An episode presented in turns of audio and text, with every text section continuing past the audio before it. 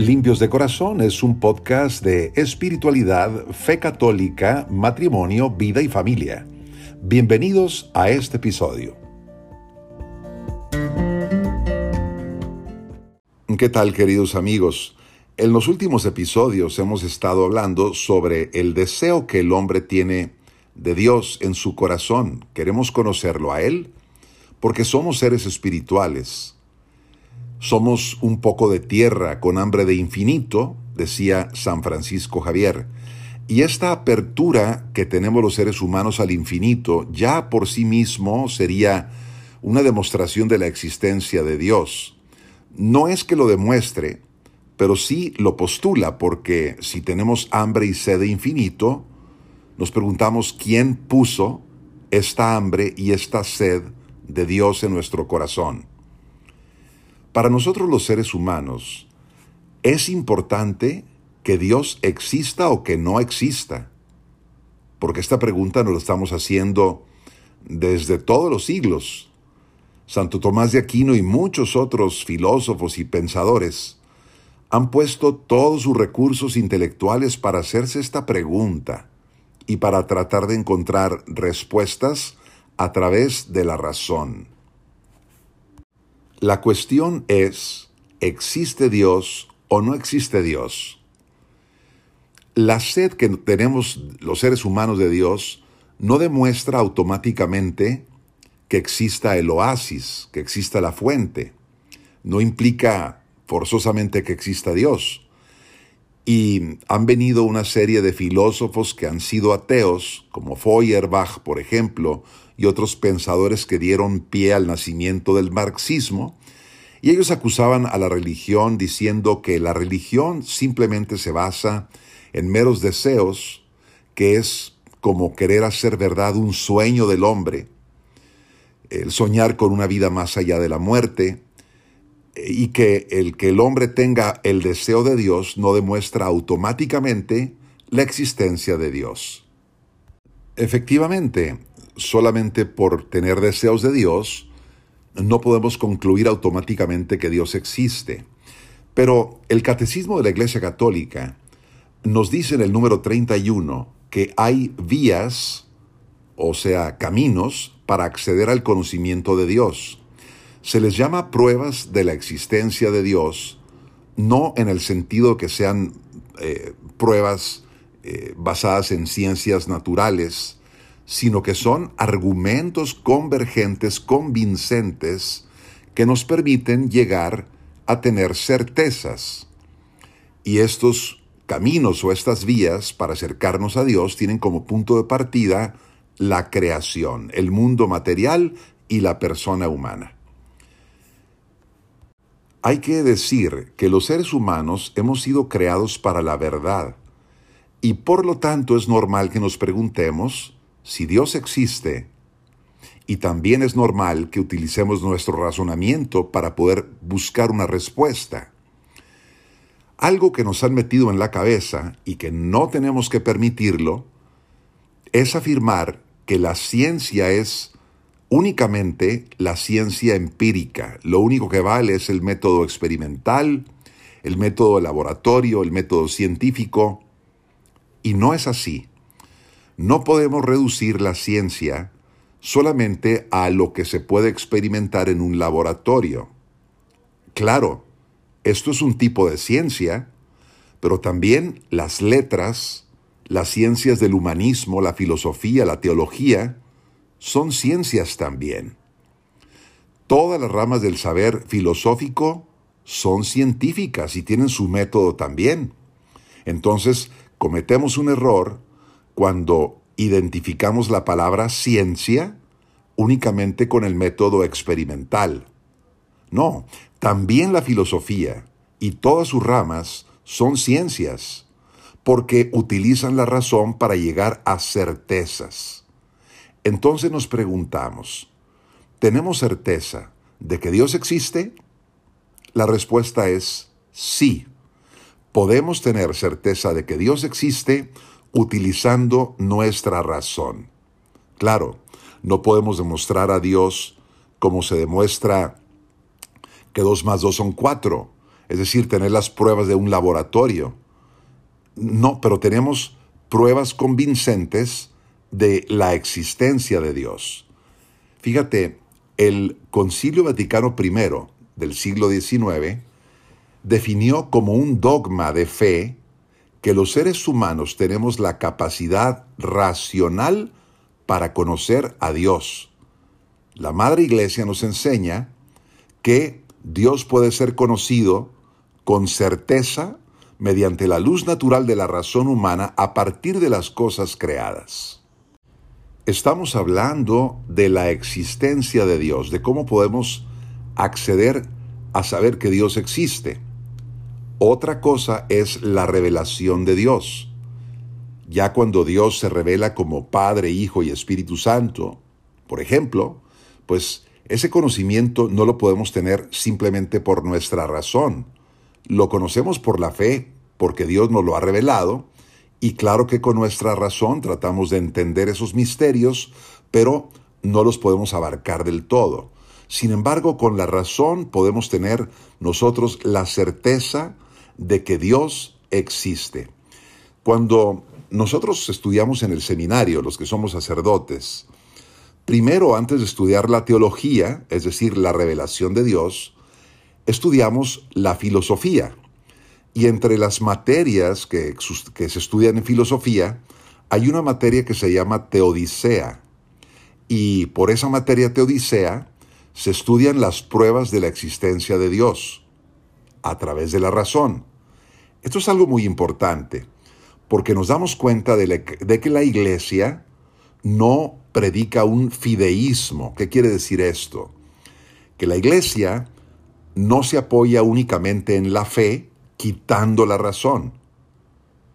La iglesia no nos está diciendo que pongamos solamente nuestra confianza en Dios, como la hacen los protestantes, por ejemplo, sino que nuestra fe católica cree en la razón, y utiliza la razón para argumentar la existencia de Dios. Ahora, lo contrario a la fe ciega es el racionalismo. ¿El racionalismo qué es? Es creer que solamente lo que entiende la inteligencia es lo verdadero y que todo lo demás es falso porque no nos puede entrar en la cabeza. Bueno, pues hoy vivimos una época que no es marcada precisamente por el racionalismo, sino por el sentimentalismo. El racionalismo fue marcado en siglos anteriores, sobre todo con la ilustración, con los filósofos que empezaron a, dudar de, de la iglesia y de la existencia de Dios, fueron los racionalistas porque no les podía entrar Dios en la cabeza. Bueno, esa no es una manera correcta de llegar a la fe. Nosotros vivimos pues en una cultura en donde no se utiliza mucho hoy la razón, sino el sentimiento. Lo que me gusta, lo que no me gusta, siento bonito, siento feo. La, la iglesia es amiga de la razón y se apoya en la razón para demostrar la existencia de Dios. La forma en que nosotros llegamos a la fe no es por creer a ciegas en Dios, lo que se llama, repito, un fideísmo. Pero tampoco llegamos a la fe únicamente por la razón. Solamente lo que entiendo lo creo. No. La fe es una luz que Dios nos da, de la que vamos a hablar después, pero los católicos tenemos argumentos razonables que apoyan la existencia de Dios utilizamos la razón para tratar de entender nuestra fe. Vamos a entrar en detalle sobre estas pruebas de la existencia de Dios que desarrolló Santo Tomás de Aquino. Vamos a dedicar algunos episodios del podcast para hablar de este tema de la existencia de Dios, pero hoy vamos a hablar de estos cinco caminos o cinco vías para, para demostrar la existencia de Dios que nos dio Santo Tomás de Aquino. Recordemos que estamos hablando con un lenguaje del siglo XIII, el siglo de Santo Tomás, pero después, siglos después, pueden ser formuladas estas cinco vías con términos más precisos. Vamos a hablar de las cinco vías que demuestran la existencia de Dios. La primera es el movimiento. Observamos que En la realidad todo está en movimiento, todo está en cambio. Y todo esto exige que haya un primer motor inmóvil que haya puesto todo en movimiento. No es posible fundar el mundo en una serie infinita de iniciadores de movimiento. Todas las cosas están en movimiento porque han sido movidas por otro ser anterior, y ese ser anterior está en movimiento porque otro ser anterior lo puso en movimiento. Es decir, hay una cadena de movimientos en el mundo. Pero si no hubiera un primer motor inmóvil que puso en marcha todo, pues entonces no habría ningún movimiento en el mundo. Tiene que haber entonces un primer motor inmóvil que haya puesto todo el resto del mundo en movimiento. Este es un primer argumento que plantea Santo Tomás para explicar la existencia de Dios. A ese motor inmóvil entonces se le llama Dios. El segundo argumento que presenta Santo Tomás es el argumento de las causas. En el mundo vemos que todo tiene una causa. Por ejemplo, mi vida y la tuya tienen una causa. Fuimos engendrados por nuestros padres y nuestros padres tienen una causa que fueron nuestros abuelos que se unieron en matrimonio y así nos vamos hacia atrás viendo que todo ha sido causado por algo. Santo Tomás dice, tiene que haber una primera causa que haya puesto en marcha todas las demás causas. Tiene que haber alguien que ha sido la causa de todas las demás. De lo contrario, nunca habría empezado a existir una cadena de causas en el mundo.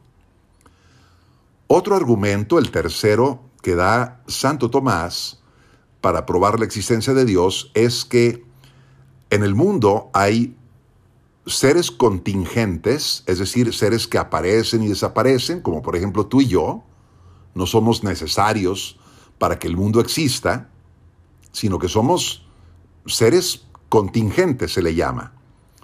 Pero tiene que haber un ser necesario que haya puesto en marcha todos los seres contingentes. Eh, dicho sencillamente, si todas las cosas son contingentes, es decir, si pudieron aparecer o no aparecer en la existencia, tiene que haber un ser necesario que haya hecho que todas las cosas que podrían haber sido o no podrían haber sido hayan comenzado a existir.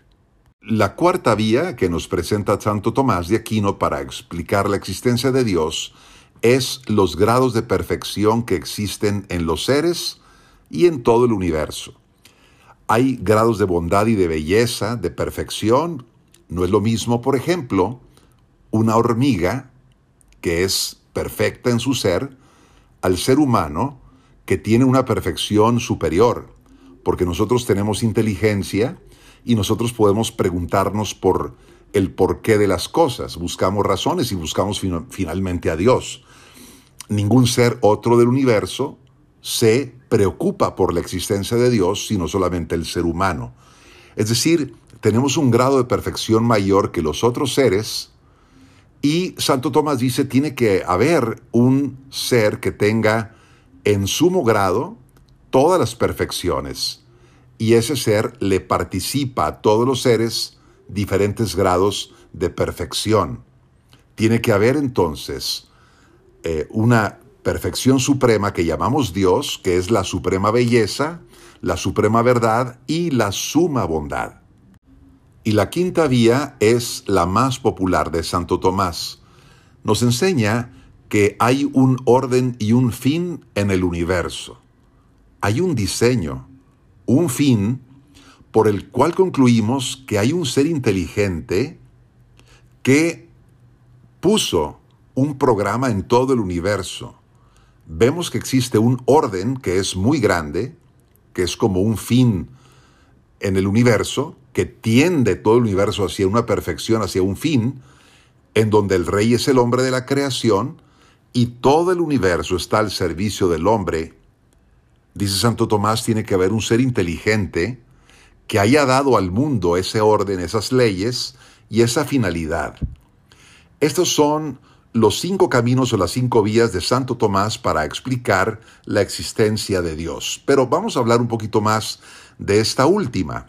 El punto 32 del catecismo dice, a partir del movimiento y del devenir, de la contingencia, del orden y de la belleza del mundo, podemos conocer a Dios como origen y fin del universo. Esta quinta prueba de la existencia de Dios de Santo Tomás, el orden en el universo, es muy interesante, eh, porque los antiguos pensadores ya habían reflexionado sobre ello, como por ejemplo Sócrates, Cicerón, Séneca, habían hablado de que este orden de la creación exige la existencia de un creador, de un ordenador. ¿Cómo podemos decir que todo lo que nosotros vemos en el universo, que es tan perfecto, es fruto del azar o de la casualidad? Se necesita mucho más fe para creer que todo lo que existe es fruto del azar que para creer que todo lo que existe es fruto de la existencia de Dios. De hecho, decir que todo esto es casualidad es negar la razón. Cabe decir que el orden se puede explicar únicamente por el azar, por la casualidad. Imagínate tú recortar las 28 letras del alfabeto y lanzarlas al aire para que puedan caer ordenadas de la A a la Z de esa manera. Dirías tú, qué casualidad. ¿Cuántas veces tendrías que tirarlas al aire para que, para que saliera ese orden? Pues este ejemplo se nos queda muy corto si lo comparamos con el cálculo de probabilidades que haría falta si se explicara el orden del universo únicamente con la casualidad. Hay estudios sobre el ojo humano o sobre el cerebro humano que reflejan la complejidad impresionante de estos órganos del cuerpo del hombre. ¿Cómo podemos pensar que son fruto de una casualidad? Es como pensar que si tomamos el libro del Quijote y recortamos cada una de las letras del libro del Quijote y las, las lanzamos al aire, van a caer formando el Quijote tal y como Cervantes lo escribió. Es ridículo pensar, pues, que el cerebro humano, que el ojo humano, o que las galaxias y todo el orden que vemos en ellas es fruto simplemente del azar o de la casualidad. Recurrir al azar para comprender el orden que hay en el mundo es totalmente irracional. Lo que afirmamos es que el proceso de la evolución, del cual van saliendo estos proyectos que son increíblemente perfectos, como por ejemplo los animales, si no se diga los seres humanos, requieren una explicación de dónde viene ese orden. Porque, pues lo fácil es desordenar, pero ¿de dónde vienen las leyes que van ordenando la materia? ¿De dónde viene el orden? ¿Por qué existen esas leyes capaces de organizar las estructuras y los sistemas tan complejos que conocemos en el mundo? ¿Por qué no existe el caos? Cuando ocurre algún desorden en el mundo, nos escandalizamos tantas veces, por ejemplo, con un terremoto en donde hay muchos muertos, o cuando vemos daños que hay en la existencia eh, del mismo hombre, por ejemplo, mutaciones genéticas como ocurre con el síndrome Down, que hace que nazca una persona con ciertas características, eh, mermadas, por supuesto, sus capacidades naturales, bueno, si estos desórdenes nos llaman la atención, es porque ocurren en un mundo ordenado, no en un mundo caótico. Si no existiera el orden en el mundo, pues estos pequeños desórdenes que existen no nos llamarían la atención. Y nos seguimos haciendo la pregunta, ¿de dónde viene el orden? Y también, ¿de dónde puede venir el desorden? Claro que la naturaleza no es perfecta, únicamente Dios es perfecto. Luego, entonces, la naturaleza tiene su nivel de imperfecciones, pero eh, aunque los tenga, eh, es humanamente incomprensible que exista un orden tan grande. Lo lógico sería el caos, ¿no? Si no existiera un ser infinito que ha creado el mundo, pero no únicamente lo ha creado, sino que le ha dado un orden, unas leyes y una finalidad hacia el cual el mundo va creciendo. Terminemos nuestra meditación con una oración diciéndole a Dios, Señor, gracias por la creación, gracias porque nos permites contemplar toda la belleza de la naturaleza y tantas cosas que no conocemos. Nos impresiona ver este equilibrio ecológico que has hecho tan grande que nos permite llegar a deducir tu existencia y alabarte y bendecirte por estas leyes que has puesto en el mundo, en la creación, que ordenan todo lo creado. Nos hablan de tu sabiduría, Señor. Tú te has manifestado en esta creación siendo el Dios invisible. Has creado el mundo para que nosotros, tus criaturas, podamos encontrar tus perfecciones, intuir que eres el ser más perfecto, más bueno, más verdadero y más bello, porque eres Dios. Y nosotros, como decía San Agustín, interrogamos a la belleza de la tierra, a la belleza del mar, a la belleza del aire y del cielo. Interrogamos a todas las realidades y concluimos si todo es tan bello y tan bueno, ¿Cómo debes de ser tú, Señor, bueno y bello por excelencia? Gracias por toda la creación, que junto con ella nosotros también alabemos tu santo nombre por siempre.